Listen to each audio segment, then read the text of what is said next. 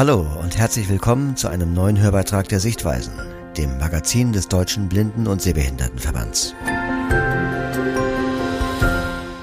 Wie sollte ein Supermarkt aussehen, damit Menschen mit Seheinschränkungen sich gut darin orientieren können? Mit dieser Frage haben sich zwei junge Frauen in ihrer Abschlussarbeit im Studiengang Kommunikationsdesign beschäftigt. Ihr Konzept stellen sie im folgenden Beitrag vor. Gelesen von Steffi Böttger vom Deutschen Zentrum für barrierefreies Lesen. Sinnvoll geleitet im Supermarkt. Wie könnten sich Menschen mit Seheinschränkung beim Einkaufen im Supermarkt gut orientieren? Mit besserem Design, sagen zwei junge Kommunikationsdesignerinnen. Für ihre Bachelorarbeit haben sie ein Konzept entwickelt, das mit Symbolen, kontrastreichen Farben und einem Bodenleitsystem zu den Produkten lotst.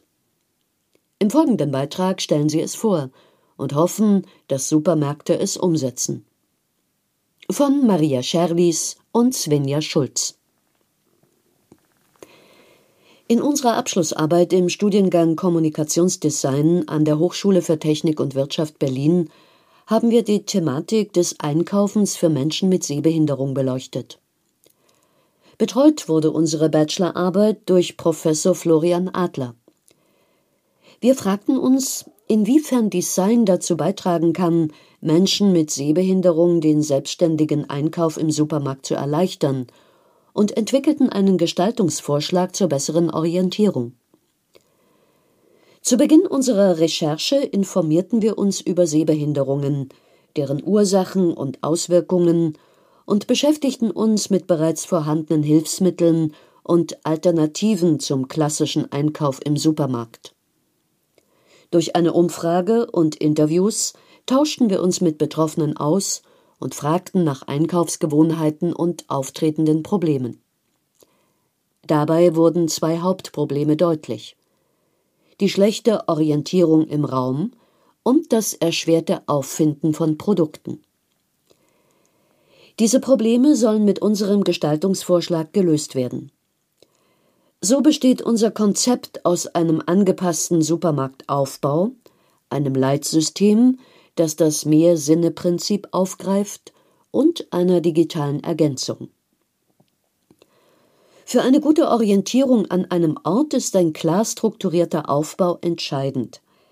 Deshalb haben wir uns dazu entschieden, mit einem Aufbau zu arbeiten, der nur einen Hauptweg besitzt.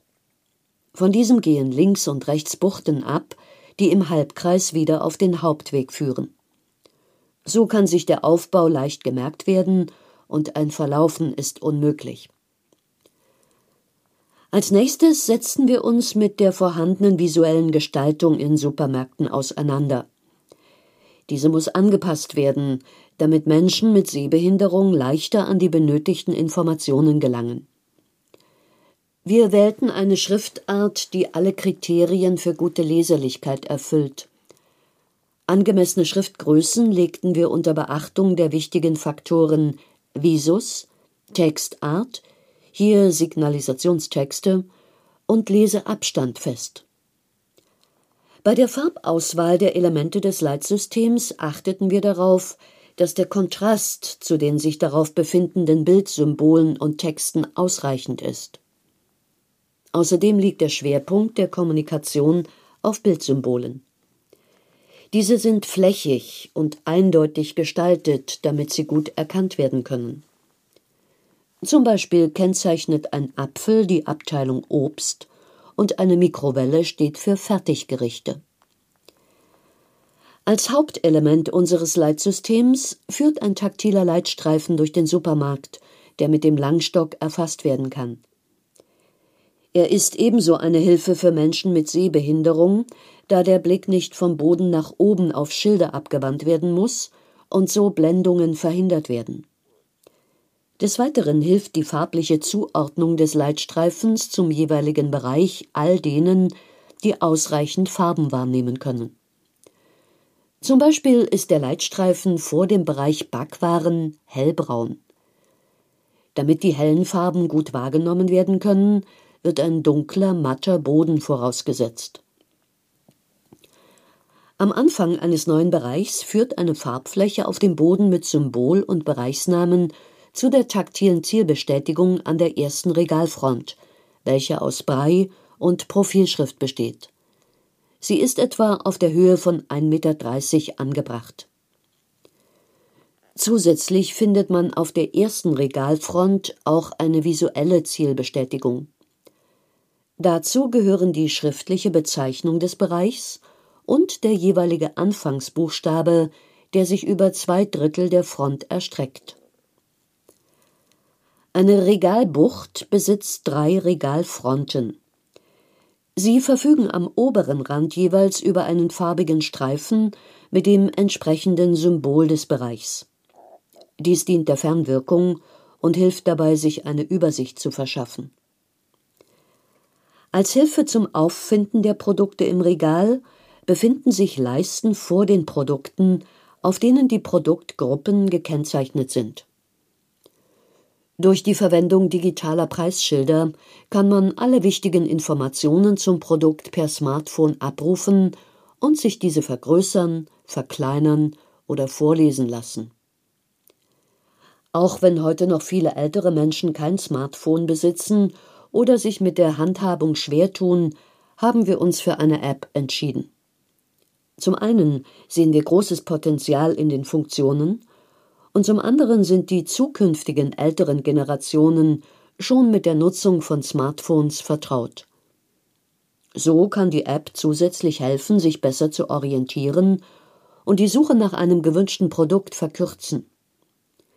Sie ist aber nicht zwingend notwendig, um sich im Supermarkt zu orientieren, denn das vorher beschriebene Leitsystem basiert nicht auf der entwickelten App. Die wichtigsten Funktionen der App sind unter anderem die Erstellung einer Einkaufsliste, die Routenführung und Produktsuche sowie die Ansicht des Lageplans mit der Anzeige des eigenen Standpunktes zur groben Orientierung wir verstehen unsere Bachelorarbeit zunächst als eine Art Denkanstoß. Zurzeit fehlt sowohl bei Gestalterinnen und Gestaltern als auch bei Entscheidungsträgern das Bewusstsein für die Bedeutung dieser Thematik. Deshalb haben wir es uns zur Aufgabe gemacht, den Austausch mit anderen zu suchen, Feedback zu sammeln und Verbesserungen an unserem Konzept vorzunehmen in Zukunft soll daraus ein Leitfaden für die Gestaltung inklusiver Supermärkte entstehen, der dann als Grundlage für die Umsetzung dienen könnte. Maria Scherlis, 27, und Svenja Schulz, 29, leben in Berlin. Zwei Bilder zum Text mit den Bildunterschriften eine Zeichnung zeigt die Anordnung der Regalbuchten. Sie sind mit Symbolen wie Brezel und Bonbon gekennzeichnet, die auch auf den Bodenleitstreifen zu sehen sind. Eine Grafik zeigt drei Einkaufsregale von vorn. An einem prangt ein großes S für Süßwaren, an allen Schildern mit je einem Bonbon als Symbol. Was halten Sie von den Ideen der Designerin? Entsprechen sie Ihrer Vorstellung von einem idealen, sehbehindertenfreundlichen Supermarkt? Schreiben Sie uns gerne an sichtweisen-podcast at dbsv.org. Um Orientierung geht es auch im Schwerpunkt Verkehr. Darin erfahren Sie, wie der gemeinsame Fachausschuss für Umwelt und Verkehr sich für Barrierefreiheit im öffentlichen Raum einsetzt. Eine blinde Frau zeigt, wie sie ihren Weg durch ihre Heimatstadt findet.